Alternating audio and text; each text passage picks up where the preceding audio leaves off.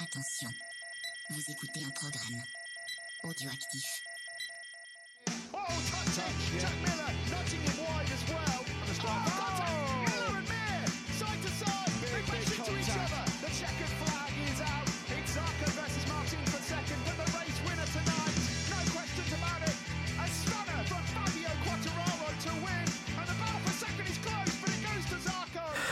Bonjour à tous, on est très heureux de vous retrouver pour un nouveau numéro de C'est qui en pôle. Aujourd'hui c'est le numéro 102 et on va vous parler du 13e Grand Prix de la saison 2021.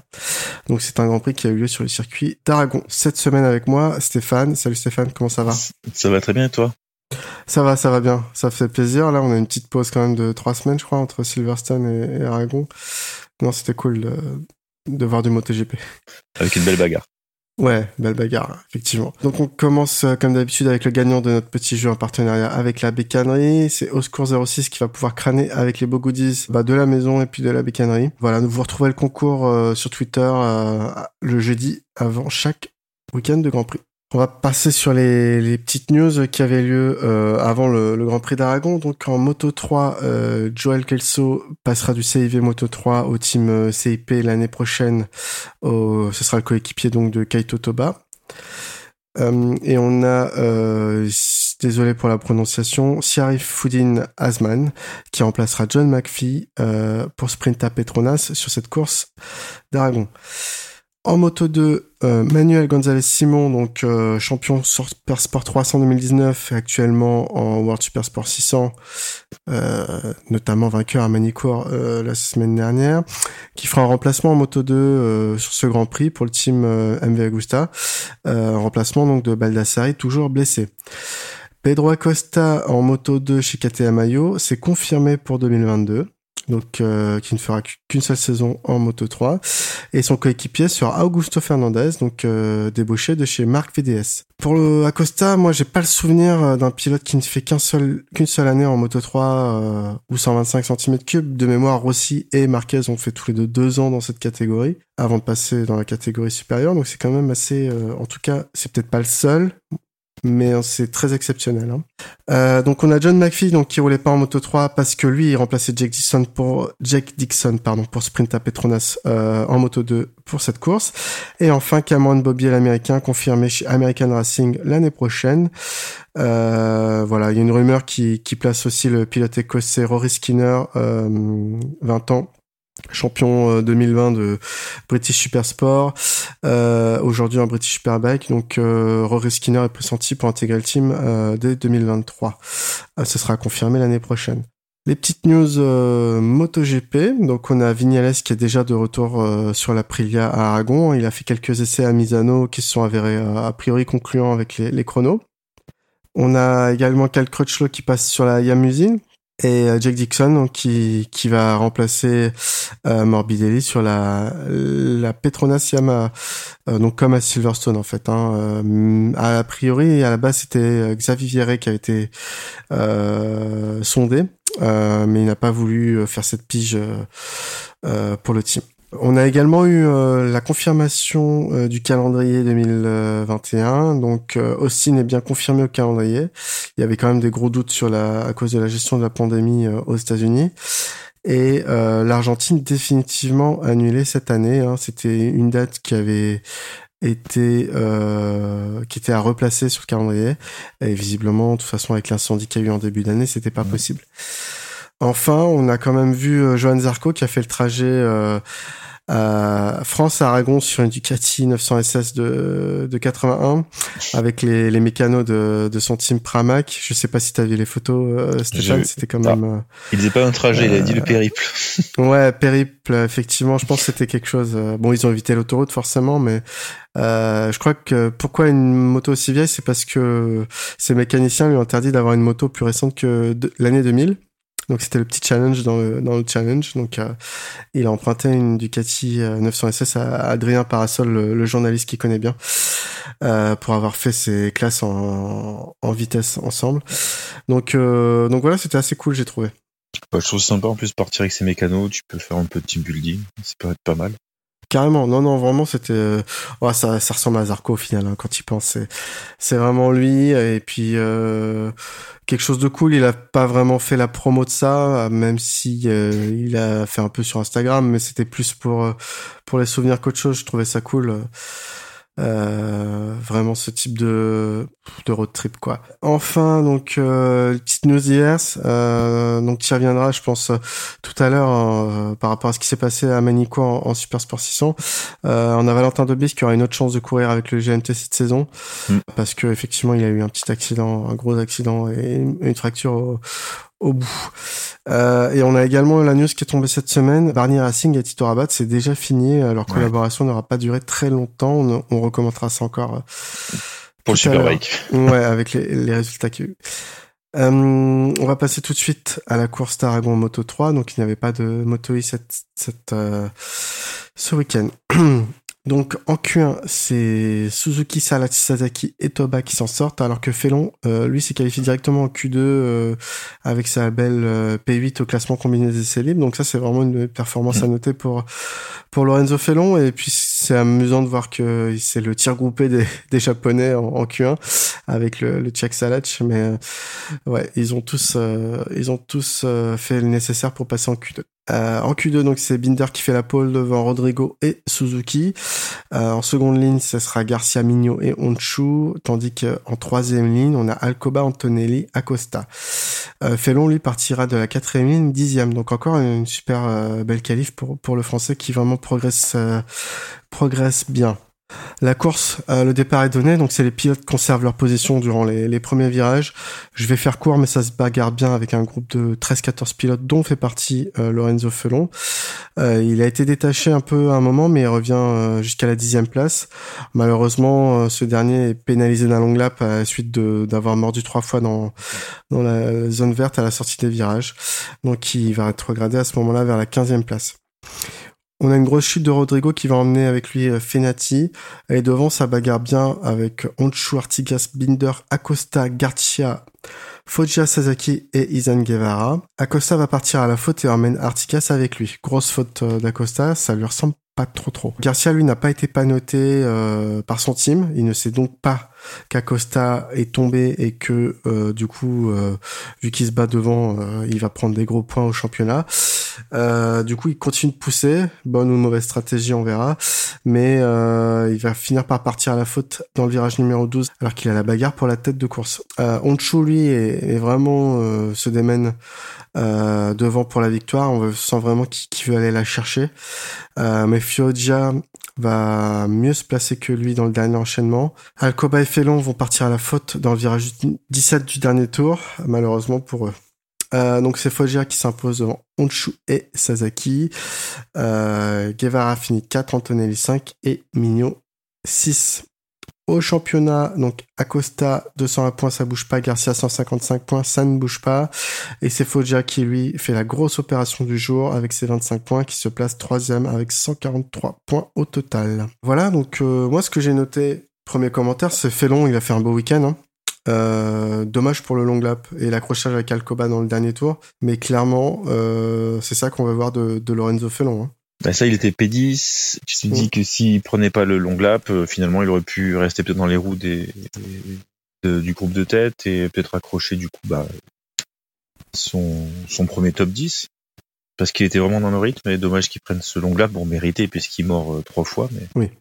Et après, tu vois que euh, il fait le long lap, il arrive plus à suivre les, les gars devant lui et, et après il y a l'accrochage.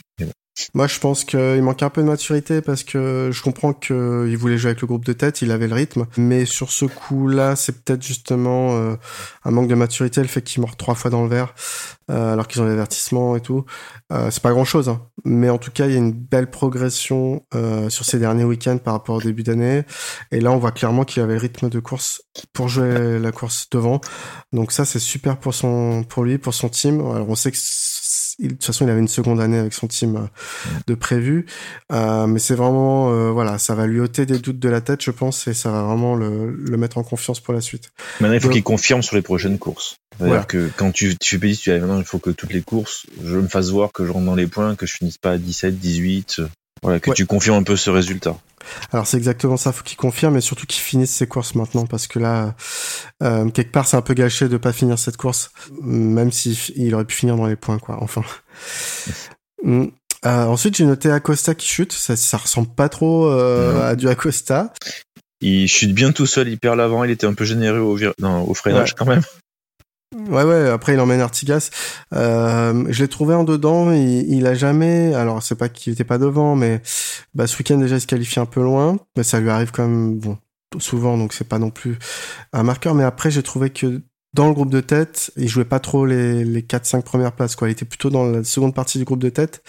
Et j'ai l'impression que euh, ça l'a peut-être agacé, ou il a voulu trop, trop demander à sa moto, et, et c'est là où il commet l'erreur avec, euh, qui entraîne Artigas dans sa chute, quoi. Il aurait pu faire mal à Artigas parce qu'Artigas fait un joli euh, high side. Hum. Est-ce que tu trouves pas qu'il forçait un peu, peut-être, au... Non, alors après, est-ce que le fait qu'il soit, entre parenthèses, presque champion, est-ce que le fait euh, qu'il soit moto de l'année prochaine, est-ce qu'il ça, pas- ça, le- ça le déconcentre pas sur, euh, sur cette course?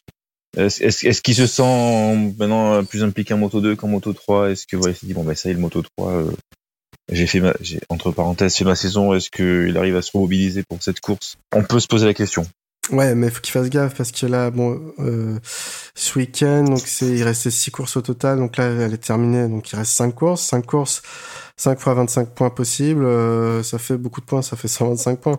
Donc, euh, son championnat est pas garanti, hein, 125 points. Euh, euh, si je regarde le classement, il y a encore un paquet de pilotes qui peuvent lui passer devant. Si jamais on, disons Ouais. qu'il fait 0 points à chaque course. Garcia est présent. Il faut déjà également est juste derrière, donc euh, faut pas qu'il se repose trop sur ses lauriers. Peut-être qu'effectivement l'annonce Moto 2 l'a, l'a pris par surprise, elle a un peu déconcentré. J'avais pas vu ça comme ça, mais c'est une possibilité, oui. Pour lui, il a quand même un peu la chance du champion, c'est-à-dire que il chute et Garcia chute. Bah justement, c'était c'était mon point d'après. Effectivement, euh, je sais qu'ils en ont parlé un peu à la boîte à clapper, mais pour toi, est-ce que son team aurait dû pas noter Garcia pour pour lui dire attention, Acosta est tombé. Euh, si tu peux pas aller chercher la gagne, c'est pas grave, garde des gros points quoi. Après, je pense qu'il penses? je pense qu'il y a deux erreurs. Le team aurait dû pas noter euh, Acosta est tombé, donc déjà tu te dis même si je finis 3, je prends quand même des gros points. Et deux, et, et moi je pense aussi le team, en moto 3 c'est peut-être plus compliqué, mais est-ce qu'ils auraient pas dû dire euh, à son coéquipier à Garcia de lever un peu Guevara. et de faire, Mm. ouais, Guevara de de pas faire la bagarre parce que Guevara et Garcia sont restés quand même pas mal de tours. Mm. Alors je dirais pas épaule contre épaule, mais pas loin. Ouais, Parce que Garcia a pas voulu trop en faire pour dire euh, non, non, euh, c'est moi euh, qui suis numéro 2 au championnat, euh, c'est moi qui suis, entre parenthèses, leader dans l'équipe. Euh, les gars, euh, tu vas pas me la faire, quoi. Parce Ouais. que les deux mis bout à bout a pas fait que Garcia s'est un peu énervé et a voulu trop en faire, et puis du coup il a chuté, dommage pour lui. Ah, effectivement, c'est un autre point que tu soulèves euh, que j'avais un peu sorti de ma mémoire, mais tout à fait, oui. Guevara a été chaud, chaud patate sur cette course et plusieurs fois il est allé taquiner euh, les carénages de, de son coéquipier. Euh, vraiment, c'était voilà, c'était du Moto 3, mais entre deux coéquipiers, on voit pas ça souvent. On passe ça souvent. Euh, Et j'ai j'ai quand, même- j'ai quand même cru quand même qu'à un moment ils allaient quand même bien se, bien se toucher, bien, et bien tomber tous les deux. Oui, oui, oui. Non, j'y ai cru aussi, t'as raison. Euh, après, Guevara, c'est un rookie. Euh, bon, il a la vitesse, mais peut-être que euh, c'est pas simple euh, d'être dans- l'ombre d'un rookie comme Acosta, hein, mais il fait des belles choses cette saison, Guevara. Donc, euh, donc voilà, effectivement, euh, je pense que, alors, je suis pas pour les consignes de course. Euh, en moto GP. Peut-être qu'avant la course, il faut dire voilà, si vous êtes tous à la lutte pour le pour le la victoire, quand c'est entre vous, faites-le proprement. Voilà. C'est ça. C'est tout ce qu'il faudrait communiquer. euh. Mais dommage, deux gros points perdus pour Garcia en tout cas. Ouais, gros gros point perdu pour Garcia, comme tu dis. Je pense qu'il perd entre 25 et 13 points euh, sur cette course. On va dire entre la première et la quatrième place parce qu'il il avait vraiment la, la vitesse. Mais alors, je, je sur une parenthèse. Souvent, alors tu vois euh, en moto et entre parenthèses en Formule 1, quand t'as des accidents, les pilotes qui disent ah oui oui j'ai vu sur les écrans géants. C'est-à-dire que Garcia, enfin, c'est-à-dire qu'en moto 3 ils regardent. enfin, et ils ont entre parenthèses pas le temps de regarder les écrans géants pour voir ce qui se passe euh, en course. ouais, ouais. Après, Tu vois, parce que des fois t'entends des pilotes qui disent oui oui j'ai vu sur les écrans, je me sers un peu des fois de voir un peu ce qui se passe. Alors, je dis pas qu'ils regardent la télé, mais Après, je pense que ça va dépendre euh, de où sont placés. Alors, je connais pas bien Aragon où sont placés exactement plus les je écrans. connais pas ce circuit. Et quand t'es calé dans ta bulle euh, et derrière d'autres motos pour choper la spi, je pense que tu vois pas grand chose euh, des écrans. Et contrairement en Formule 1 où on va dire ton champ de vision est différent parce que t'es assis, euh, t'as la tête bien droite et tu peux peut-être lever les yeux vers les écrans. Euh, en moto, t'es couché sur la moto et donc t'as les yeux euh, vraiment bas quoi, la tête, euh, la tête bien aplatie presque. D'ailleurs, euh, c'est pas très naturel comme position. Non. Euh, donc, euh, donc voilà. Et enfin, moi, je voulais parler de Denis Sonchou. Clairement, euh, ce week-end, euh, il était vraiment très, très, très fort. Il a voulait vraiment, selon moi, aller chercher cette victoire. Malheureusement, elle lui échappe parce que Denis Foggia euh, a une intelligence de course et peut-être une vitesse de pointe euh, un peu plus puissante avec sa Honda sur cette course. D'ailleurs, euh, belle course du Tech 3 puisqu'ils font 2-3 sur le podium. Euh, non, mais voilà. Qu'est-ce que t'en as pensé de Honchou et de Tech 3 sur cette course? Non, mais il a fait une belle course. Tu sentais qu'il était très déçu de pas gagner la course. Mm. Par contre, il était, euh, on va dire en pleurs, mais pas loin. Mais Et puis c'est bien pour euh, pour l'équipe française. Mm. Bon, bon, week-end de Tech 3 en général. Je pense qu'il y avait du, du positif à en tirer aussi du MotoGP, mais je pense que Honshu, bon, il, il, il l'aura, hein, sa victoire. Faut pas, faut pas qu'il brûle les étapes. Donc il n'y a pas de raison que, que ça n'arrive pas. Il est dans un bon team, il a une bonne moto. euh, Je pense que, je pense que, faut pas s'inquiéter. Bah le- ouais non Lorenzo Felon on a déjà dit j'ai pas vu sa chute je sais pas pourquoi si c'est sa faute euh, avec Alcoba mais en tout cas Alcoba On, on, on voit pas sa chute en fait Non. à la télé. Alcoba est emmené euh, à la clinique médicale après sa chute. Euh, il y a quand même eu euh, apparemment quand même des dégâts, euh, même si euh, au final plus de peur que de mal. Voilà. C'est parti pour la Moto 2. Donc en qualif euh, sortent de la Q1 euh, Hector Garzo, Joe Roberts, Marcel Schroeter et Tom Luthi. En Q2, c'est Sam Love qui signe la pole devant Rémi Gardner et Rolf Fernandez pour la première ligne. Hector Garzo, Ayugura et Albert Arenas forment la seconde ligne. Troisième ligne, euh, Navarro, Di Antonio et Bezeki. McPhee euh, partira à 29e. Voilà, je voulais le noter parce que c'est pas facile d'intégrer une catégorie comme ça sur, euh, sur un week-end. C'est parti pour la course. Donc ce- Sam Lowe garde le bénéfice de sa pole, suivi par euh, Gardner et, Rolf Fernandez. Rapidement, euh, l'anglais va creuser l'écart et euh, Fernandez lui va doubler son coéquipier Gardner qui n'arrive pas à suivre le rythme. Au troisième tour, donc Raoul Fernandez double Sam Lowe et Hector Garzo part à la faute un peu, après avoir doublé Gardner. Les positions sont stables et assez écartées. hein. Je crois que entre euh, Rolf Fernandez et Lowe's, euh, rapidement, il y a une seconde et demie d'écart. Et ensuite, euh, entre Lowe's et, Gardner, il y a plus de deux secondes d'écart. Donc c'est pas beaucoup de bagarres. On a quand même Arenas et Dalla Porta hein, qui, vont un peu bagarrer un peu plus, loin. Navarro est à la quatrième place à ce moment-là et Bezeki lui va partir à la va partir faute mais reprend la moto et, et rejoint la piste Sam euh, qui forçait pour euh, rattraper un peu Rolf Fernandez lui va chuter. Euh, dommage pour euh, lui. Enfin Navarro se retrouve en bagarre pour la 3 avec Augusto euh, Fernandez. Et finalement, c'est Rolf Fernandez qui s'impose devant son coéquipier Rémi Gardner et Augusto Fernandez pour la troisième place. Au championnat, donc euh, tout ce petit monde prend des gros points. Gardner 251 points toujours en tête. Rolf Fernandez lui reprend 5 points, 212 points au total. Et Bezeki euh, 179 points. Pas grand chose à dire de cette course As, on retombe dans les travers de, la course moto 2 un peu soporifique. Donc, à noter quand même la centième victoire pour KTM Ayo en GP euh, avec le doublé. Pour moi, quatre motos avaient le niveau sur cette course. Euh, les deux KTM Ayo, donc de Gardner et Fernandez, et les deux euh, VDS avec euh, Sam et Augusto Fernandez. Les autres, clairement, n'avaient pas le niveau. Rolf Fernandez, on s'en souvient, blessé euh, la course précédente, euh, qui gagne la course, et de main de maître, hein, avec euh, à partir du troisième tour, plus personne ne pouvait rouler avec lui. Belle maîtrise pour lui de cette course. C'est lui qui pousse Sam Lowe à la faute euh, avec son rythme.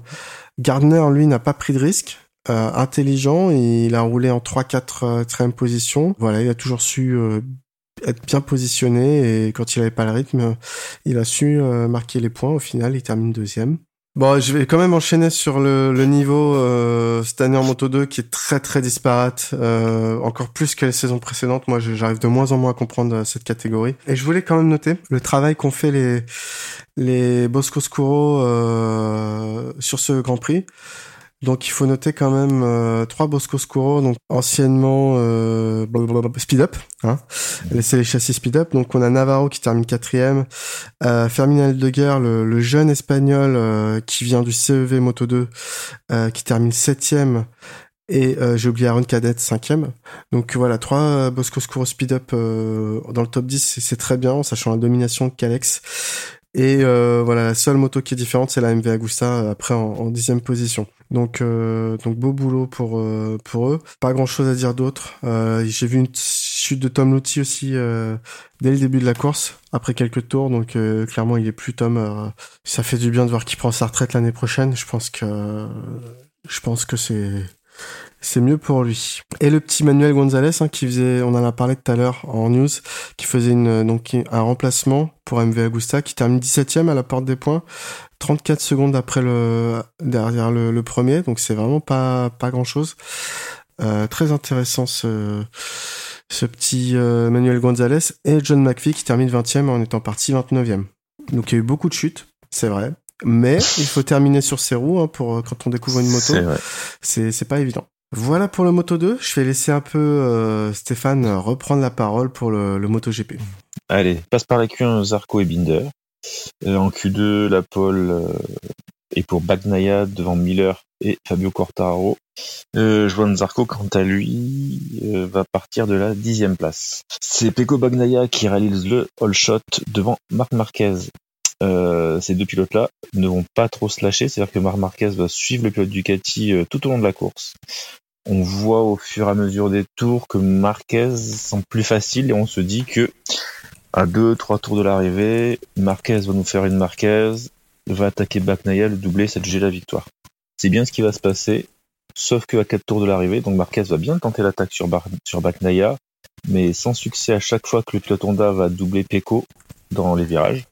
Euh, le pilote Ducati va à chaque fois le repasser instantanément, euh, bien aidé, je pense, par une, euh, moto italienne qui paraît plus véloce que la Honda de Marc Marquez. Euh, du coup, finalement, bah, Bagnaia euh, s'impose devant Marquez.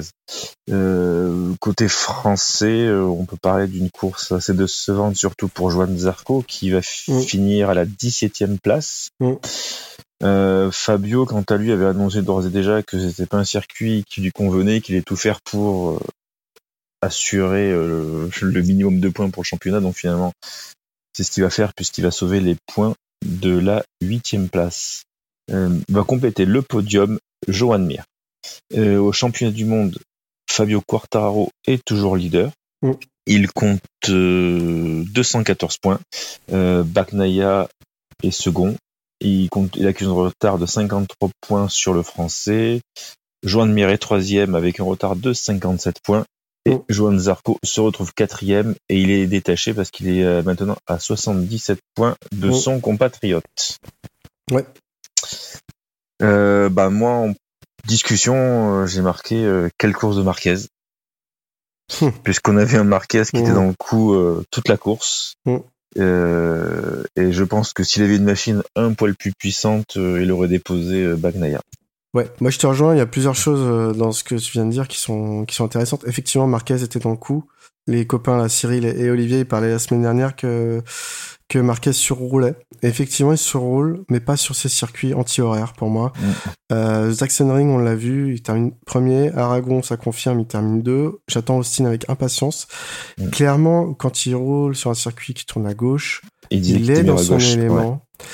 Il est dans son élément. Euh, tout le week-end, il a été là. Je trouve que samedi, il a peut-être envoyé des fausses signaux à ses adversaires. Peut-être qu'il s'est économisé samedi.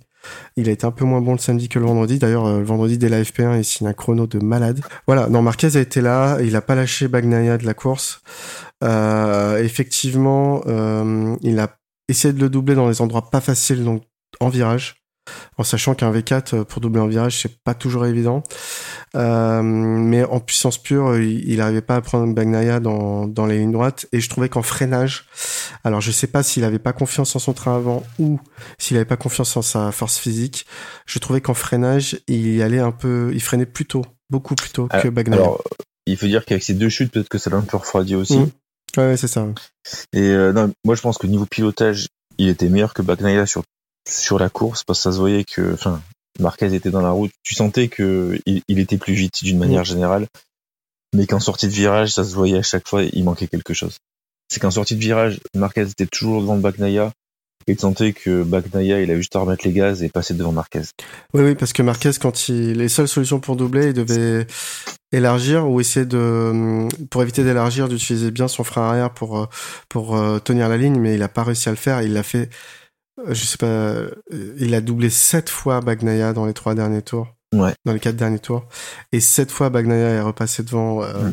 juste derrière. C'est pour vous dire, la, la bagarre que c'était, c'était hyper propre. D'ailleurs, C'était une très deux. belle bagarre, oui, très belle bagarre. Mais euh, voilà, mentalement, euh, aucun des deux n'a lâché. Jusqu'à ce que Marquez commette l'erreur qui n'a pas amené à sa chute, heureusement, qui qu'il élargisse beaucoup trop, mais qui puisse plus, qu'il est plus en mesure après de de, de rattraper euh, Bagnaia. Non, la course de Marquez c'est quelque chose d'exceptionnel.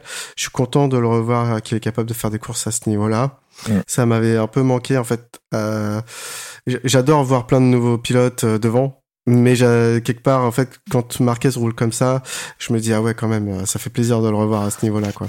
Bah, tu dis, c'est un peu les- ces dernières années, c'est un peu la référence Marquez, donc Mm. c'est là où tu peux juger aussi le, le niveau des autres pilotes. C'est ça, Je exactement. pense. C'est comme il est au-dessus du lot. Ça, même si on est même pas Marquez, au niveau pilotage, il est au-dessus du lot. hein. Bah, tu peux dire que euh, voilà, faire des belles bagarres contre Marquez, ça donne un peu plus de prestige, je trouve. Ah, je suis d'accord avec toi. Donc, euh, donc pour Marquez, euh, bravo, euh, et tu méritais ta deuxième place. Tu aurais mérité la victoire. Euh, pas... ouais, je pense qu'il aurait mérité la, parce- la, la première place parce que ah, je, je me suis dit de toute façon, allez à 3-4 tours du drapeau à damier, il va porter une attaque impeccable, il va déposer tout le monde. Bon, alors finalement, c'est ce qu'il a essayé de faire, mais il a pas réussi à le déposer, dommage. Je pense que pour gagner hier, parce qu'on enregistre lundi, je pense que pour gagner ce, ce dimanche, il aurait dû faire une meilleure qualif. Euh, le tour non, de ah le tour de Bagnaia en qualif était monstrueux où il prend la, le record du circuit. Faut savoir que euh, une petite stat, euh, euh, le record qui tenait, là, le record du circuit tenait depuis 6 ans et c'était Marc Marquez qui l'avait fait euh, en 2016, je crois. Euh, donc encore, ils n'étaient pas encore passés chez Michelin, hein, les, les manufacturiers. Euh, donc voilà, c'est pour vous dire à quel point euh, quand Bagnaia vient exploser ce, ce record de presque une demi seconde, je crois, euh, bah c'est pas rien parce que ça avait pas été fait depuis depuis depuis ce temps-là. Donc Ah, mais il avait la moto pour Bagnaia. Enfin, Marquez, il s'élance bien. Il est deuxième dans les roues de, de l'Italien pendant toute la course. hein. Enfin, Oui. c'est pas, c'est pas sa mauvaise qualif qui fait qu'il finit second pour le coup. bah, je pense que peut-être que s'il était parti un peu plus proche de la tête, il aurait pu passer Bagnaia avant le premier virage. Parce qu'il il fait un départ canon, Marquez. Mais vraiment Ouais, mais canon. C'est pas Et- sûr qu'il se fasse pas doubler après par Bagnaia parce que tu sentais quand même que la Ducati était beaucoup plus véloce en sortie de virage. Ouais, non, bon, après, c'est un débat qu'on peut avoir, euh, mais je pense qu'on aucun de nous deux n'aura la réponse, mais, mais c'est intéressant. c'est intéressant d'avoir ce débat, en tout cas. Euh, euh, voilà, non, mais les deux méritaient la victoire. Je suis content. Bon, on va passer du coup à Bagnaia, vu qu'on a parlé de Marquez, mais on en profite. Je suis content pour Bagnaia, euh, parce qu'il nous a fait une course de malade aussi, il faut le dire. Il n'y a pas beaucoup de pilotes qui peuvent se targuer d'avoir résisté sept fois en trois tours à Marquez et avoir gagné la course derrière. Euh, Ça doit se compter sur les doigts d'une main, même d'avoir résisté à Marquez tout court sur un duel euh, lors d'un dernier tour. Je dois compter Dovi, je dois compter euh, Fabio, une deux euh, fois. Rossi, je dois compter euh, Quartaro, ne l'a pas fait. Euh, Oliveira avait fait, il avait gagné d'ailleurs. Oui, Oliveira l'avait fait. Euh, voilà, donc il se compte vraiment sur les doigts d'une main ces pilotes-là. Donc euh, bravo à lui. J'étais vraiment content qu'il arrache cette première victoire, en sachant qu'à Misano l'année dernière il était très bon et qu'on là on enchaîne. Euh, Misano, euh, il y aura encore d'ailleurs deux, deux courses à Misano. Mm. Euh, Peut-être que ça c'était le déclic qui lui manquait. Aujourd'hui c'est le porte-drapeau de la marque Ducati parce que Jack Miller, euh, même s'il a fait une, une course correcte en finissant cinquième, bah clairement quand il, il a plus de mal en tout cas à être régulier. Il fait une erreur hein, aussi, il est Oui. troisième, il fait une erreur, il se retrouve sixième. Bon, bah, Mm. enfin, à moment de la course, il finit cinq. Non, mais Mais il, bah, est, il, il est régulier en fait, Jack Miller. C'est tu. bah, il a fait des courses en début Ouais. de saison, voilà, où il fait huitième, neuvième, c'est trop loin, quoi. Bagnaia, c'est son quatrième podium hein, cette saison. Il avait fait trois secondes place, faut le rappeler. Euh, donc c'est sa première victoire. Euh, voilà, il est dans un rythme où il peut être champion du monde. C'est c'est pas déconnant. Faut Quartaro pour l'instant est assez intouchable. Hein. Euh, euh, mais voilà, Quartaro, c'est son pire résultat cette saison. hein. Non, mais terminer- Moi j'ai noté, tiens, tu fais une bonne transition pour. Quartaro. Je pense qu'il a fait une course intelligente parce que les années précédentes, même si c'est un circuit qui lui convenait pas, il aurait tout fait pour euh, pour faire un bon, enfin, pour faire de bons Mhm. résultats. Et je pense qu'il aurait surpiloté et il aurait fini au tapis ou rentré dans son box en, en cassant, en cassant tout. Et là, il avait dit le départ, bon, écoutez les gars, moi je sais qu'aujourd'hui, euh, attendez rien de moi, je vais faire ce que je peux, je vais sauver des points et puis on verra la prochaine fois. Et euh, finalement, bah, il est toujours leader, euh, même si Bagnaia gagne, bon, bah, il, prend pas non plus euh, 50 points au, au championnat, donc euh, je pense que c'est, euh, bah, c'est quand même une belle course de, de Quartaro malgré cette Oui. huitième place. Oui, non, je- effectivement, on- je voulais préciser, c'était la pire course de la saison de Quartaro, mais c'est plus pas pour euh, le, le critiquer, plus pour mettre en, en valeur son, voilà, il a jamais fait pire que huitième. Non, Euh, Zarco, c'est quand il fait pire, c'est 17ème. Euh, là, c'était ce week-end. Donc voilà, c'est pour dire que Quartaro, effectivement, c'est une, quelque part, c'est un mauvais résultat par rapport à sa saison, mais dans l'ensemble, c'est un résultat. Euh, euh, voilà, on est sur un rythme de champion, de vice-champion. Hein. Quand sa pire Ouais. course c'est huitième, voilà, tu t'es assuré de faire quand même. euh, tu fais une très bonne saison. C'est que ça veut dire que tu fais une très très bonne saison. Donc Bravo à lui. Effectivement, c'est pas un week-end facile. Il a eu un petit souci de, de pneus apparemment, Ouais. euh, qui s'est pas comporté. Alors, euh, pas forcément un défaut, mais qui s'est pas comporté de la manière dont, dont il attendait. Euh, il a fait plus chaud dimanche que le reste euh, euh, du week-end. Euh, donc voilà. D'ailleurs, c'est ce qui a surpris Zarco également. Mais bon. Euh, voilà pour Quartararo. On a fait Bagnaia. On a fait. Mais tu parlais de Zarco, moi j'aurais enchaîné sur l'autre français Zarco du coup, qui euh, qui se cherche depuis quelques courses Mm. et on l'a encore vu aujourd'hui, Mm. enfin hier pardon. Euh, il bah il s'élance de la euh, dixième place, il a du mal en course, il finit 17ème et tu sens que même dans ses commentaires il est enfin, il est moins tranchant qu'avant. Mm. Avant il était hyper tranchant ouais, euh, tu vois je joue la gagne, je joue le titre là. Et là, c'est depuis que Jorge Martin en fait a gagné sa course, tu sens que Zarco a pris un coup derrière la tête parce que je pense que Zarco devait lui penser qu'il devait que ça, aurait été le pilote Prama qui a gagné la première course. Finalement, c'est son coéquipier. Et je pense que lui, pour le coup, ça a dû le miner. Ouais, c'est possible. Euh, là, j'ai les derniers résultats euh, euh, sur les six derniers Grands Prix de Zarco. En Allemagne, il fait 8. À Assen, il fait 4. En Styrie, il fait 6. En Autriche, il abandonne. En Grande-Bretagne, il fait 11. Et à Aragon, il fait 17e. Donc déjà, à partir de l'Allemagne, juste avant la trêve estivale, euh, voilà, il commence à avoir des résultats un peu moins bons, alors qu'avant, il était quasiment toujours dans le top 5. Mais avant, il n'y avait pas Jorge Martin. Non, mais à partir de l'Autriche, effectivement, c'est c'est compliqué. Il fait, il abandonne en Autriche. euh, et après, il fait 11 et 17. Donc, euh, est-ce que c'est la faute de Martin On sait qu'à Silverstone, il a eu un souci à l'avant-bras, il a eu des crampes. C'est ça. Euh, mais il a dit que ce week-end, c'était pas ça. Après, je reprécise, euh, on l'a pas encore dit, c'est le seul en MotoGP euh, qui est parti en médium avant Tout le monde est parti en soft à l'arrière. Oui, médium avant, soft arrière. C'est le seul qui est parti en médium avant et tous les autres avaient un hard à l'avant. Donc euh, voilà, il disait qu'il avait pas de feeling avec le médium et qu'il a tenté le médium en sachant qu'il a fait plus chaud. Euh, je pense que c'était un mauvais choix de pneu. Encore une fois, c'est pas la Ouais, première ouais. fois qu'il fait ça. Là, je comprends pas. euh, bon, si t'as alors, pas de feeling, tu mets pas le pneu avec lequel t'as pas de feeling. Je suis pas, je suis pas pilote professionnel. mais- Ouais, mais alors je suis pas d'accord. Enfin, dans le sens, euh, le pilote a son mot à dire sur son choix de pneus, c'est évident.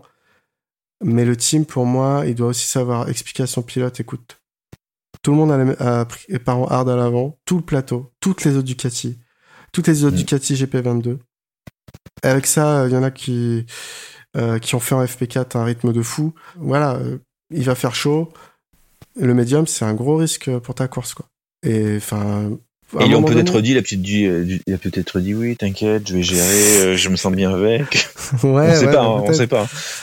Peut-être Mais- qu'il y a eu les arguments pour, mais non, c'était pas le, c'était pas le bon choix en tout cas. Ouais, non, je pense que c'était euh, aussi pas le bon choix. En plus du fait que de toute façon son week-end n'était pas euh, n'était pas top niveau. hein. On est d'accord. euh, il a jamais été dans le coup euh, à aucun Aucun aucune session. Ouais. ouais. Qu'est-ce qu'on peut dire Bah, Joan Mir. Joan Mir, je voulais en parler parce que encore un podium pour le numéro 36 pour le champion du monde en titre. Bon, oui, il termine presque à 4 secondes de, de Marquez et de, de, de Bagnaia, mais, mais, euh, mais encore un podium pour lui. C'est, il est dans le coup. Pe- Petit à petit, il remonte. Euh, il grignote des points sur tout le monde. Euh, il a repris largement euh, Jack Miller. Il a repris Zarco. On est sur un rythme où il- même rythme que l'année dernière. Euh, sauf que cette année, il y a, il y a Quartaro. Mais sinon, on est sur le même rythme que l'année dernière pour lui. Pour le coup, je admire, si s'il lancé pas septième, peut-être qu'il ferait des meilleurs résultats. Euh, c'est possible. Par contre, il a beaucoup souffert par la, de la puissance de sa moto, je pense, en ligne droite. Mais euh, ces genres de pilotes, tu vois, ils, ils, ils partent tellement loin que tu te dis, mais tu peux pas gagner une course. Ouais. Non mais, Non, non, c'est ça. quand t'es Marquez, il est quatrième, bon, il, il arrive deux, tu peux dire, même s'il était parti trop, il aurait peut-être pas gagné. Mais je admire quand tu, quand, quand tu pars septième, euh, même à l'époque, Marquez, quand il partait septième, c'était pas évident qu'il gagne une course. Mm.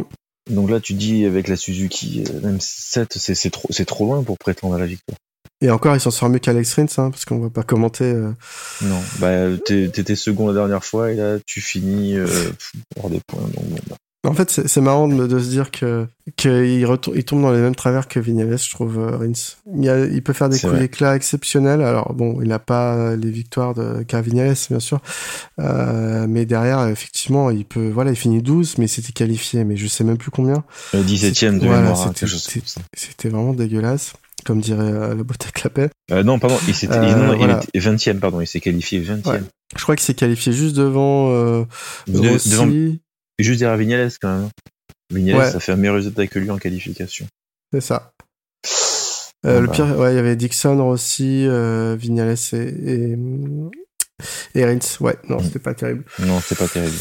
Voilà pour euh, Mir, bravo à lui.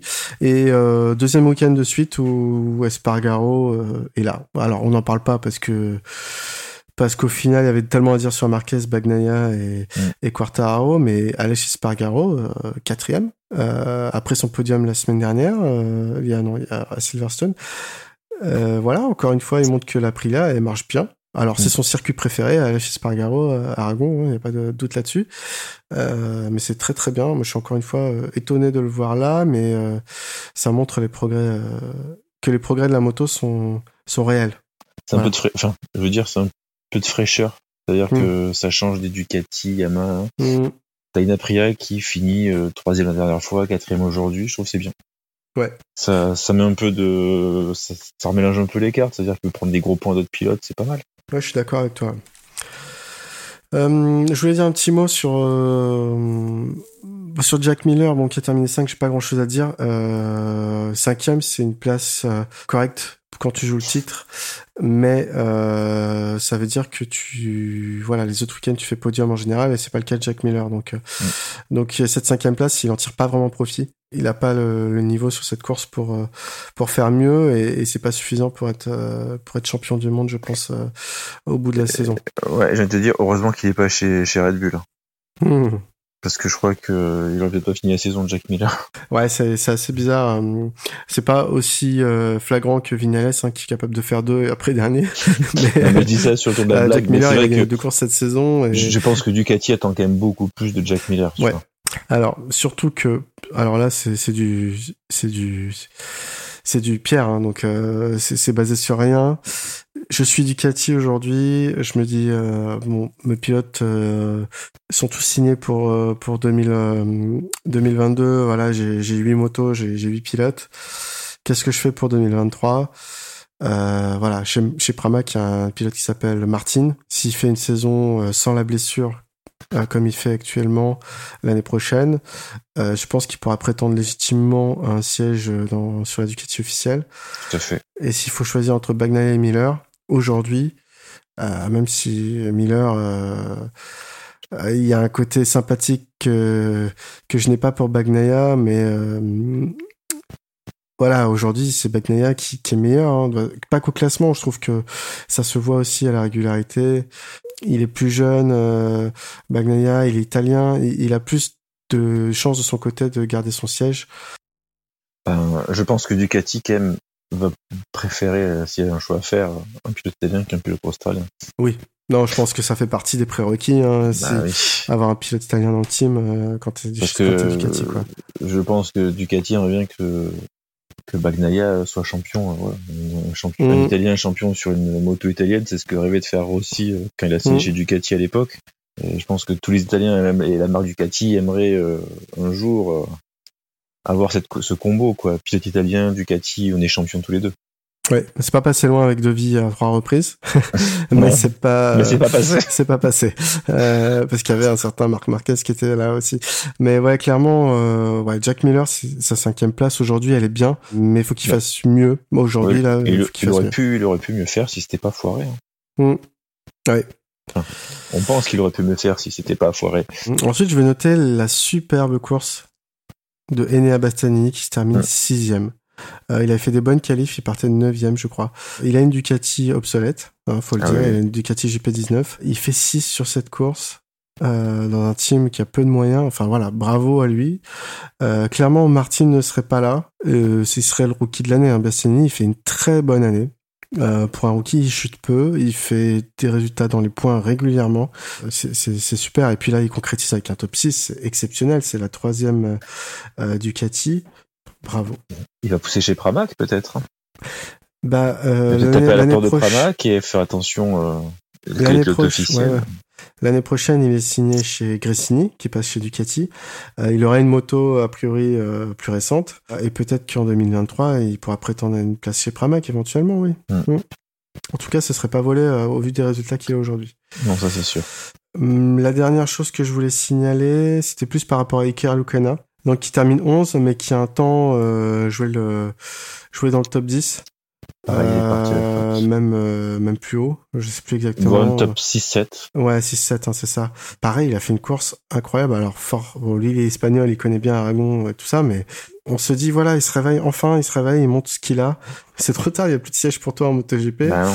Bah, c'est pareil, euh, des fois les pilotes ils sont libérés d'une certaine pression, ils savent qu'ils vont plus rouler là. Alors ils disent bah finalement j'ai enfin, je m'en fiche, j'ai plus rien à Mm. perdre. Alors les mecs ils se voilà, ils donnent tout, euh, enfin ils donnent plus ou je sais pas et ils sont libérés d'un certain poids et finalement tu les vois qu'ils roulent mieux. C'est ça. J'aurais dû te virer en, en début de saison finalement, t'aurais peut-être roulé toute l'année. C'est ça. Euh, mais du coup, c'est dommage. Enfin, je, je suis content pour la course. Il a fait une course euh, où il s'est mis en avant, mais c'est dommage euh, de savoir que probablement, alors euh, c'est pas signé, mais probablement il ne sera plus là l'année prochaine. Euh, Non. Et il irait chez Honda en mondial superbike. c'est- ça. J'ai entendu ça aussi. Ouais. Alors, bah, ça veut dire que finalement, tu vas retrouver l'année prochaine en mondial superbike avec euh, Lequena qui a fait du MotoGP, Bautista qui a fait du MotoGP, Redding, Redding, Folger, euh, Christophe Ponson. tu penses que Folger sera encore là? Je sais pas, mais en tout cas, bon, si- s'il est encore l'année prochaine, Ouais. ça fait quand même pas mal de, de, de pilotes qui ont fait du MotoGP. Oui, oui, oui, non, c'est vrai que ça, voilà, ça devient une, une, euh, le contraire d'antichambre, tu sais, je, je sais pas comment on dit après Ouais. euh, la chambre euh, de MotoGP, quoi, c'est, voilà. Euh, après, pas grand chose à dire sur les, les autres pilotes euh, en MotoGP. Peut-être un Non. mot sur, euh, sur le classement général. Alors, aujourd'hui, il reste, comme on disait tout à l'heure, 125 points à prendre. C'est officiel jusqu'à Vignales peuvent prétendre encore, donc qui est huitième au classement, peuvent prétendre à la victoire finale. Donc ça inclut Quartaro, Bagnaia, Mir, Zarco, Miller, Binder, Espargaro, Aleix et euh, Maverick Vignales.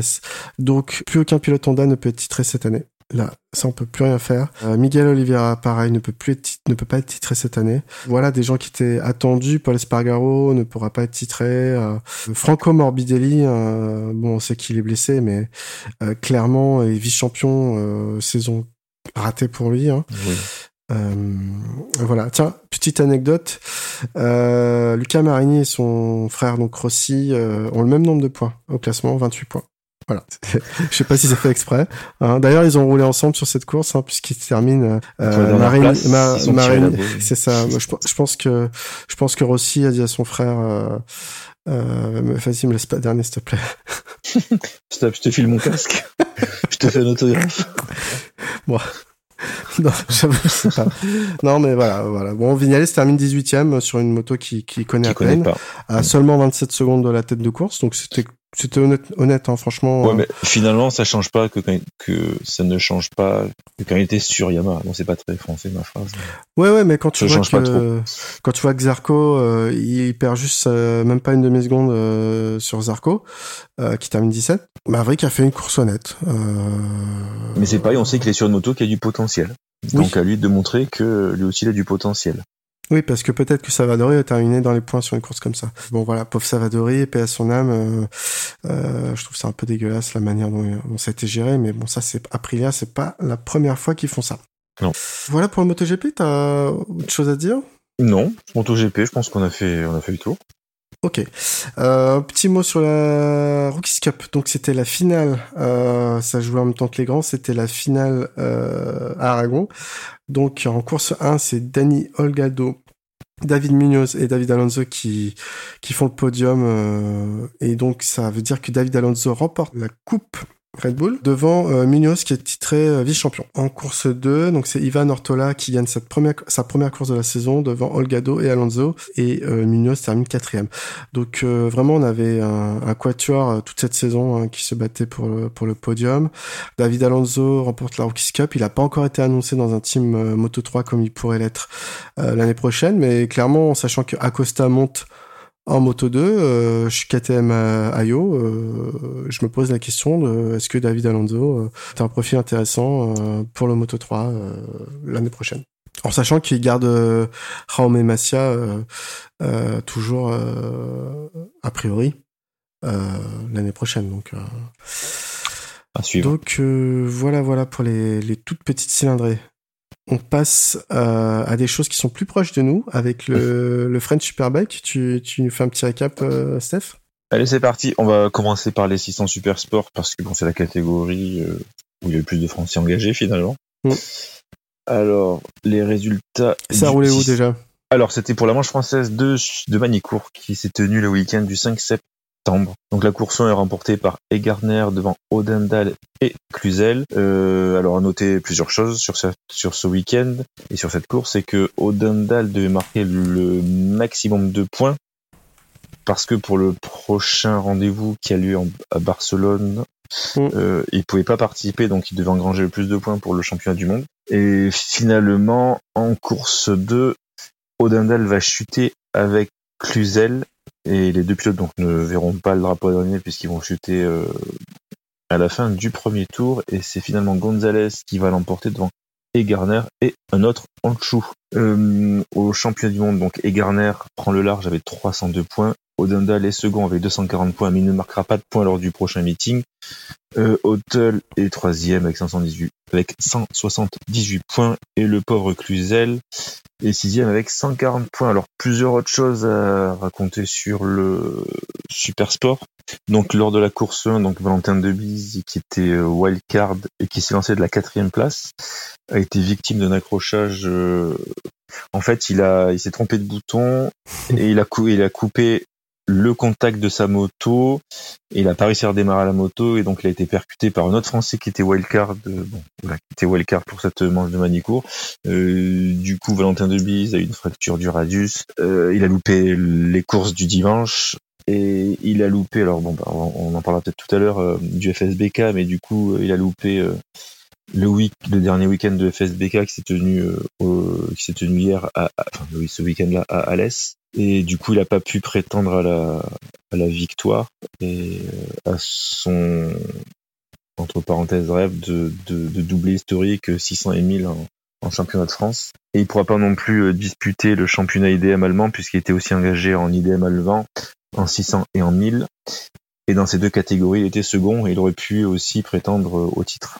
Mm. Donc euh, dommage pour lui, mais en tout cas, compte tenu de sa superbe saison, Christophe Guyot, Christophe Guyot lui refait confiance et a dit que dès que Debise serait euh, remis sur pied, eh ben, il repréparait une moto pour faire euh, une manche de, de mondial super sport. Mm. Donc lors de la course 2, donc comme je vous disais, euh, Jules Cluzel était victime d'un accrochage avec Odondal et euh, Lucas Bernardi. Jules Cluzel était victime d'un traumatisme crânien et il a passé euh, deux jours à l'hôpital en observation. Espérons pour lui qu'il sera, qu'il sera apte à, à rouler euh, à Barcelone. Oui. Autre Français engagé avec le GMT, c'était Andy Verdoya, qui lui, pour le coup, a réalisé un super week-end. Oui. Puisque il finit la première course à la dixième place et la deuxième course à la huitième place, un temps en bagarre avec euh, le groupe des six premiers. Donc, euh, c'est bien pour ce jeune pilote de 25 ans qui a fait un week-end assez solide et qu'on peut dire qu'il a rempli le contrat. Exactement, ouais, non, euh, tu fais bien de se souvenir, Andy Verdoya, euh, on s'en souvient qu'il avait gagné une, une des rares courses l'année dernière euh, en 600 euh, sur des conditions dantesques sous la pluie, alors tout le monde était rentré au parc. Et Mais tout le monde était rentré un tour avant et donc lui, Voilà. était- voilà. Mais bon, c'était une victoire très particulière, mais il en avait une. Euh, on n'avait pas pu voir le- vraiment son niveau parce qu'il débutait dans la catégorie et, et- y c'est là en fait il y où a on pas se une rend top compte. moto non plus. Hein, te c'est là où hein. on se rend compte que même si c'est tous, on va dire, des R6, effectivement, le team et la moto ne sont pas la même chose quand on n'a pas beaucoup de budget ou quand on fait partie du GMT. Ou... T'as pas les mêmes que- développements, t'as pas les mêmes mécanos, t'as pas les mêmes structures, les techniciens. Enfin, y a. Mais voilà, il lui a suffi d'un week-end euh, pour pouvoir lutter euh, dans le top 6, quoi. Donc clairement, pour moi, c'est la bonne surprise. Alors, j'ai pas de doute sur le, le talent du gamin, mais je le voyais peut-être pas aussi haut, aussi vite. Non, je pensais pas non plus. Donc on verra si le GMT continue à, à rouler euh, en 600 euh, ou pas, et, et si ça peut être un- quelque chose qui, qui se fait. Mais en tout cas, euh, je sais qu'il a, il était confirmé pour la prochaine course Verdoya Mhm. au GMT. Bah, j'espère que on verra s'il y a une collaboration future qui, qui peut se faire, mais euh, mais c'est cool quoi. Parce que je sais qu'il Mais- roule en Super Sport 600 italien là cette année Verdoya. C'est ça. Mhm. Mais ce que je me dis, c'est c'est super. En fait, ils offrent plein de wildcards de GMT. Mais finalement, est-ce que la stabilité, c'est pas aussi important dans un team? C'est-à-dire qu'ils ont commencé avec Cluzel Caricasulo.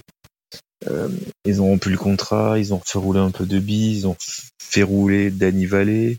Là, ils ont refait rouler euh, ben, Andy Verdoya Valentin Debise. La prochaine fois, ils vont rouler Andy Verdoya. Est-ce que c'est pas un peu beaucoup?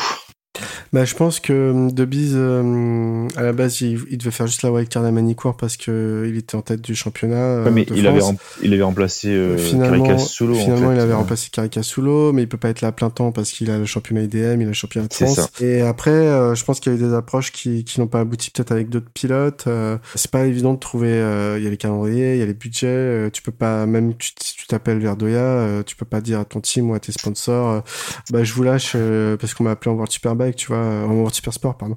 pas Donc, euh, donc pas évident. Moi, j'étais disponible, mais euh, et pourtant euh, Rémi Guyot a mon, numéro, mais il m'a pas appelé. Euh, non, non, vraiment Il m'a parlé, il m'a parlé de toi en tout cas. Ah ouais, bah. ah t'étais sur la shortlist. C'est gentil. Vraiment. bon, le GMT, c'est vrai qu'il manque un peu de stabilité. Ça aide pas Jules, euh, qui en plus a une poisse monumentale cette saison, Ah plus non, que mais c'est pas possible. saisons. Ah oui, c'est clair. Et c'est c'est- clair. je, je comprends pas comment il arrive à garder le sourire sur les photos qu'il fait. Franchement, Ben, euh, ce qu'il disait, c'est que là, sur troisième place, ça avait une sévère de victoire à Manicourt. Il disait, non, mais là, Ouais. c'est, ouais, je peux j'ai tout donné, là, j'ai troisième, euh, les gars, euh, j'ai fait ce que je pouvais avec le matos que j'avais, Mhm. c'était au bout, là. Surtout que c'est pas une, il une piste qu'il a réussi, comme il racontait, mais que c'était pas sa piste fétiche. Mhm. Mais bon. Mais, pareil pour Jules Cluzel, quand tu l'entends parler, quand tu dis oui, qu'est-ce qui va se passer l'année prochaine, il dit pas, j'ai envie de rester, je veux rester. Non, il dit, oh, on verra ce qui va se passer. Moi, je me concentre sur ma saison. Ouais. Et du coup, on se demande le quid de l'année prochaine parce qu'on sait que Christophe Guyot, alors je sais pas si va, ça va être pour 2022, mais il veut, alors je dirais pas absolument, mais enfin, si, c'est, son objectif, hein, avéré, euh, dit, euh, de monter en 1000. Oui. Et de garder une structure en 600. Mais du coup, est-ce que ça va, est-ce que Jules Cluzel va continuer l'aventure avec eux C'est possible. euh, Alors en 1000, ça coûte cher. hein. Moi, je vois bien euh, une moto en 1000 et, et deux en 600 ou l'inverse euh, l'année prochaine. Parce que je pense que ça tient à cœur à, Gu- à Guyot de, de rester une porte ouverte vers, vers les jeunes et vers l'accessibilité du au mondial pour les jeunes. Et donc le 1000 ne le permet pas directement. Il faut, il faut garder du 600. Après, voilà, avoir trois motos, ça coûte très cher. Ouais. Euh, C'est plus d'un, c'est plus d'un million hein, pour, pour le 1000 hein, l'année. Mm. Plus d'un million. Donc euh, peut-être qu'ils pourront pas la première année, je sais pas. En tout cas, effectivement, je pense qu'il y a de l'indécision des deux côtés. À la fois du GMT, est-ce qu'il garde une 600 ou pas, et à la fois de Cluzel, est-ce que il a envie de continuer avec le GMT parce que Mm. ils s'entendent très bien, euh, mais clairement la moto cette année. Euh, c'est- là, hein. peut-être la pire moto qu'il a eu Cluzel au GMT, pas dans le sens c'est une mauvaise moto, mais dans le sens où la concurrence s'est améliorée et, et eux euh, ils sont un peu moins au niveau que les deux précédentes années. Parce que même cette année, t'as les Kawa qui sont là. hein. Enfin, Ouais. Il n'y a pas que des Yamaha, il y a aussi Et Kawasaki bah, l'année dernière aussi, la- Maya se termine euh, vice-champion de mémoire. Euh, Mais, Mais c'était Maya, c'était pas Hotel. L'année dernière, Hotel, il a Oui. pas fait, il a pas fait cette saison-là. Mais je pense Ouais. que pour faire la moto cette année, ils sont bien basés sur les- le ressenti de Mayas l'année dernière. Donc on verra. Quant à Odendal et, et Agarter, euh, euh, voilà, chapeau à eux parce que c'est ce qu'ils font, c'est c'est vraiment du beau boulot. Bernardi aussi, euh, même s'il s'est blessé là. D'ailleurs, j'ai vu ça tomber il y a, il y a cinq minutes. Euh, Bernardi sera remplacé par euh, Krummenacher, euh, pour le euh, pour le round de Barcelone. C'est-à-dire que il, re... Attends, je vais connerie, il retourne chez Bardal. Alors Bernardi, en fait, s'il a pas une- officiellement une Bardal, euh, c'est pas le team euh, Evan Bros Bardal, mais en fait, c'est une moto préparée par. c'est le même préparateur. C'est Donc, Bardal, euh, hein, c'est la ouais, ouais. la moto. Euh, en tout cas, Sans, du dire, coup, sans dire de bêtises. c'est CM Racing. Voilà. On passe au 1000. Allez. Donc, euh, Rastoglou, c'était l'homme du week-end. Sur la piste, il a fait le hat-trick. hein. Il, remporte la il remporte la course 1, la course sprint Hum, et la course 2. hum. Donc, ce qui donne en course 1, bah, Toprak, Ray, Locatelli. Course 2, Toprak, Ray, Redding. Et donc, sur la Super Pole, c'est Jonathan Ray qui s'impose sur tapis vert devant Toprak et Alex Love. Côté français, euh, Lucas Mayas va chuter euh, lors de la Super Pole.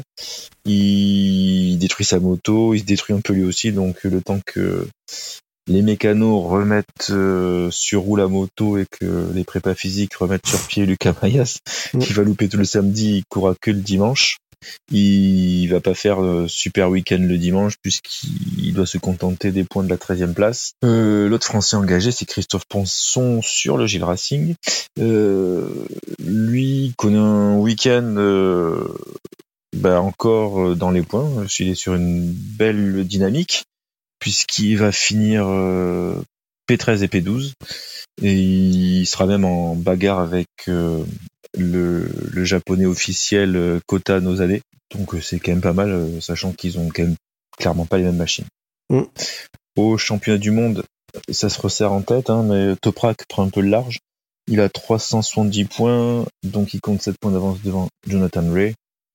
Et euh, troisième, euh, on a Scott Redding. Et quatrième, Locatelli. Et donc Locatelli, j'aimerais juste souligner que c'est quand même depuis ces dernières années le seul pilote qui sort du super sport Et qui performe. et, qui performe. Parce que soit les autres sont plus là, ou soit ils sont plus là, ou soit ils performent pas. Ouais. Et ils sont Ouais. peut-être plus là. Alors, avec euh, l'exception entre guillemets euh, de Lucas Maya, je trouve qu'il fait une saison intéressante, euh, mais à sa place, c'est-à-dire que c'est un rookie qui progresse. C'est vrai que Locatelli fait surperforme, surperforme par rapport à ce qu'on peut attendre d'un rookie. Hum, Mais Enfin, clairement, ces derniers euh, temps, je te coupe ces derniers temps, parce Ouais. qu'il il y a eu un début de saison où il était, où tu le voyais pas clairement, et là ça fait pas trop, euh, Mm. depuis les dernières courses où il joue aux avant-postes et ce qui lui permet d'être quatrième au championnat du monde. mais on voit bien que que, que c'est ce ce que fait la Yamaha là, ces, ces dernières années, on va dire cette année. Euh, vraiment, elle a fait un gros step, contrairement euh, à la Kawa ou, ou la Ducati ou même la Honda, hein, euh, qui stagne un peu. Enfin, en tout cas, c'est la seule qui a réussi à progresser, je trouve. Euh, c'est la Yamaha. hein. Et Toprak est exceptionnel. euh, Enfin, il avait déjà fait le coup euh, il y a deux ans avec la Kawa, euh, mais là, ouais, clairement, euh, Manicourt, il aime bien quoi, Toprak. Ah, il aime bien Toprak, ouais, ouais. Bah, c'est une piste qui réussit euh, souvent aux pilotes turcs. Hein. On- Ouais. On, se souvient de son cousin Sofoglou, qui avait quand même pas mal dominé en super sport, qui a gagné beaucoup de courses en Manicourt. Exactement. Toprak qui s'impose, donc ouais. Ouais. Donc ça relance un peu le championnat. Enfin, c'est pas que ça relance, mais du coup, ça donne encore plus de piment au championnat. T'as Toprak qui est devant Ray. Mm. Donc on va voir comment va gérer euh, Ray, parce qu'on n'a jamais connu dans telle situation à si Mm. peu de courses de, Ouais, enfin, ouais. de la fin du championnat. Ouais, tu fais bien de le dire. Euh, à noter pour Toprak, c'est un des rares, euh, bon, avant qu'il soit déclassé, euh, ces dernières années, qui fait le triplé, quoi, sur le week-end. Moi, je, Ouais. je me souviens de, bah, de Réa, de Bautista l'avait fait. Et euh, je vois que Toprak, parce que je crois que Redding n'a jamais gagné trois courses sur un week-end. Ray l'a fait en... à Seine cette année. Ouais. Ouais, mais Réa, il l'a fait régulièrement depuis, ils ont implémenté ça quand Oui. ils ont, ça fait deux ans, trois ans, si j'ai pas de bêtises. Euh, depuis en 2021, euh, depuis 2019. Ouais, donc trois ans, c'est bien pour ça. Ouais, donc Bautista l'avait fait, il me semble, avait déjà gagné trois fois la course, euh, trois, trois courses. Et Toprak l'a fait avant d'être déclassé. Revenons à ça, alors euh, il y a eu beaucoup de discussions sur les internets euh, avec ça. Pour moi, Toprak sort dans le vert, il doit, il doit être pénalisé. La direction de course ne l'avait pas vu. Non, bah, Bon. et moi je dis c'est la règle. À un moment, Yamaha s'offusque, mais ça aurait été l'effet inverse. Et Yamaha aurait perdu. Alors. champ- Enfin, ils auraient perdu le championnat pour un point. T'inquiète pas qu'ils auraient porté Écoute. réclamation. Donc, il Ouais, faut bah, arrêter. euh. Je te rejoins totalement. Je trouve que c'est euh, voilà, il méritait une sanction. Il n'y a pas de problème là-dessus. Je effectivement, on peut pas dire que c'est euh, extra classe de la part de Réa, mais euh, mais enfin voilà, il faut pas. Mais c'est pas non plus une, une honte absolue. Hein, c'est pas un collabo ou je ne sais quoi. Faut arrêter. Euh, le sport, euh, c'est aussi euh, savoir compter ses points et savoir se dire bah là. Ouais. Euh, j'en laisse aucun à mon adversaire et si je vois qu'il est hors des clous, bah euh, je le dis quoi. C'est tellement serré cette année que ça va-. S'il faut, ça va jouer un point. Ils étaient, ils étaient à égalité avant Manicourt. Donc, Mmh. euh, t'inquiète pas que le mec, euh, Non, voilà, moi je trouve que balancer. hein. je trouve qu'effectivement ça manque un peu de classe, mais à mes yeux c'est tout à fait légitime qu'il fasse cette réclamation. Il y a rien de choquant. Et au fond de moi, je me dis que ça aurait été l'inverse. Yamaha, Yamaha aurait euh, la même non-classe que Kawasaki aurait dit. Bien sûr. Je crois qu'il y a eu un petit souci. Donc euh, non, non, bah, là, là c'est toujours Non, non, facile pour Yamaha de dire non, non, non, c'est- c'est quand même méchant ce qu'ils ont fait? Non, non, bah t'aurais fait la même chose. Et dis Eh, pas le contraire. C'est ça, c'est c'est un, un championnat du monde, c'est pas, euh, euh, je sais pas, une, une kermesse où t'as envie que tous les enfants soient sur le podium euh, pour faire plaisir à tout le monde et qu'il n'y a pas d'enfants qui pleurent, quoi. Donc, euh, ouais, non, non, faut. Tout, tout se mérite et effectivement, il y a une petite erreur à ce moment-là. C'est Et à tout-. Ouais. Et, et à tous ceux qui disent euh, oui, mais il a pas gagné de temps en faisant ça et tout. Euh, déjà, le règlement c'est le règlement, euh, donc on, voilà, on n'est pas là pour réviser le règlement, on est là pour l'appliquer. Et s'il faut le réviser, on verra en fin d'année avec la FIM, euh, etc. Et deuxièmement, pourquoi il existe ce règlement? Effectivement, euh, Razgat Leglou n'a pas forcément gagné beaucoup de temps par rapport à, à ses adversaires sur cette course. Mais il faut savoir qu'avant les zones vertes, qu'est-ce qu'on avait? On avait de l'herbe, on avait du gravier ou du sable à ces endroits-là. C'était des matériaux qui faisaient que si tu sortais, euh, bah déjà, dans le pire des cas, tu faisais un gros nuage de poussière et puis tu perdais vraiment du temps, peut-être une, euh, une seconde, ou alors tu faisais un guidonnage, ou alors tu perdais l'avant et tu finissais par terre. Quoi. Vraiment, euh, on a mis ces zones vertes pour remplacer ça, donc oui, il a gagné du temps par rapport à l'époque. C'est ce qui serait passé à l'époque s'il n'y avait pas eu cette zone verte. Donc euh, donc c'est ça qui est sanctionné aujourd'hui, c'est que sinon, euh, si on sanctionnait pas ça, il faudrait remettre les zones comme elles étaient avant. Et c'est-à-dire que aucune Ah sortie, euh, aucune tolérance de sortie n'est autorisée. T'aurais du gravier, t'inquiète pas que tu mordras pas sur une marche. C'est ça. Tu, tu prendrais une marge plus raisonnable en, en prenant l'entrée de ton virage. Et, et c'est quoi pas gagner de temps? C'est-à-dire, mais c'est pareil parce que, ok, il gagne pas de temps, mais il se met peut-être dans une position pour prendre le prochain virage et qui va gagner des millièmes de seconde, mais les millièmes, ça le fait sortir un Mais poil bien plus sûr. tôt du virage et du coup, enfin, c'est toujours pareil. C'est et c'est comme euh, à l'époque en MotoGP il y a quelques années où je sais plus quel pilote avait euh, volé le départ, mais pour quelques centièmes de millième, ça se voyait Mm. même pas. Mm. Mais non, mais t'as bougé, c'est la règle. euh, Il n'y a pas de petite ou de grosse faute, c'est t'as fait la faute, quoi. Exactement. Donc, euh, donc voilà pour ça. J'ai trouvé les courses euh, bah, Toprak et Réa euh, intéressantes. Euh, un peu déçu de Reading, encore une fois. Euh, bon, on sait qu'il part à, la- à la fin de la saison, que Bautista revient. Ouais. Je sais même pas quoi en penser de ça d'ailleurs. Bah, non, bah, c'est Ducati, quoi. C'est du Ducati, hein, au mondial Superbike. Il se cherche. Mm, Mais même euh, Reading chez BM, euh, c'est ça, il part chez, euh, ce que je comprends pas, c'est qu'ils ont recruté euh, euh, Van der Mark, ils, ont, ils recruté euh, Sykes. Sykes, et du coup, ouais, enfin, même pour BM changer tout de suite, quoi. ouais, Bon. ça, c'est pas leur année non plus. Ouais, ouais, Sykes arrive à faire des choses en, en, en Super Pole Race, euh, mais c'est tout, quoi. Voilà, on a Ouais, fait le tour. On fait le tour, ouais. On peut, vous voulez qu'on parle du FSBK euh, en deux minutes? Donc, ce week-end se tenaient les finales du FSBK euh, sur le circuit d'Alès, dans le Gard. Donc, en 1000, euh, c'est Mathieu Ginès qui est euh, sacré champion de France. Alors, bon, si je fais un raccourci, il- a gagné sur la piste, mais bon, euh, comme Valentin Nobis n'a pas pu, euh, Ouais. n'a pas pu, n'a pas pu courir, du coup, euh, bon, bah, c'est un peu plus facile pour lui. Hein. Donc voilà, donc euh, Mathieu Ginès c'est le nouveau champion de France. Euh, en 600, donc c'est Valentin Nobis qui avait été sacré à Carole, et en European Bike, c'est Alexandre Veleux qui est sacré champion. C'est ça. Euh, bah, félicitations à Ginès. Euh, après, c'est le risque de faire des wildcards dans des dans plein de championnats différents. Hein. Euh, c'est les risques de blessure. Mais malheureusement pour Debise, euh, voilà, pas de Ouais. pas de bol. Surtout qu'il se fait percuter par un Français. Enfin, c'est vraiment pas de bol. Bref. Ça. Euh, juste un petit mot sur le Moto America. Donc, on ça a roulé ce week-end dans le New Jersey et c'est Jacques Gagné euh, qui Qui a gagné. qui a gagné trois fois ce week-end. Enfin, il a gagné quasiment toutes les courses cette saison. hein. Il porte bien son nom. Euh, il reste un week-end de course, mais euh, voilà, il est titré euh, euh, champion euh, Moto America Superbike. Baz lui fait 5, euh, et 5, 4 et 4. Il est cinquième au général. Euh, bon, il espère faire mieux sur la dernière euh, dernier week-end de course, mais clairement, je pense qu'il est pas là où, où il espérait. Il Non. espérait vraiment se battre pour les victoires à, à chaque course, et c'est pas le, Ah le cas bah. du tout. Son ambition euh, déclarée, c'était être champion. Mm. Euh, Je pense que hum, peut-être qu'il se basait trop sur ce qu'avait fait. je crois que c'était Samuel et Cavalieri l'année dernière avec cette Ducati euh, sur trois manches. Je crois qu'il s'était venu en wildcard sur trois manches. Et euh, Cavalieri avait, avait été à la lutte et avait fini par remporter une course. Euh, je pense que c'est pour ça que Ducati s'était investi cette année euh, à plein temps dans le championnat avec un, un pilote comme base. Et au final, les résultats, ils sont pas tout à fait euh, là. Euh, je sais pas s'il aura une opportunité de revenir en World Superbike cette saison, enfin l'année prochaine.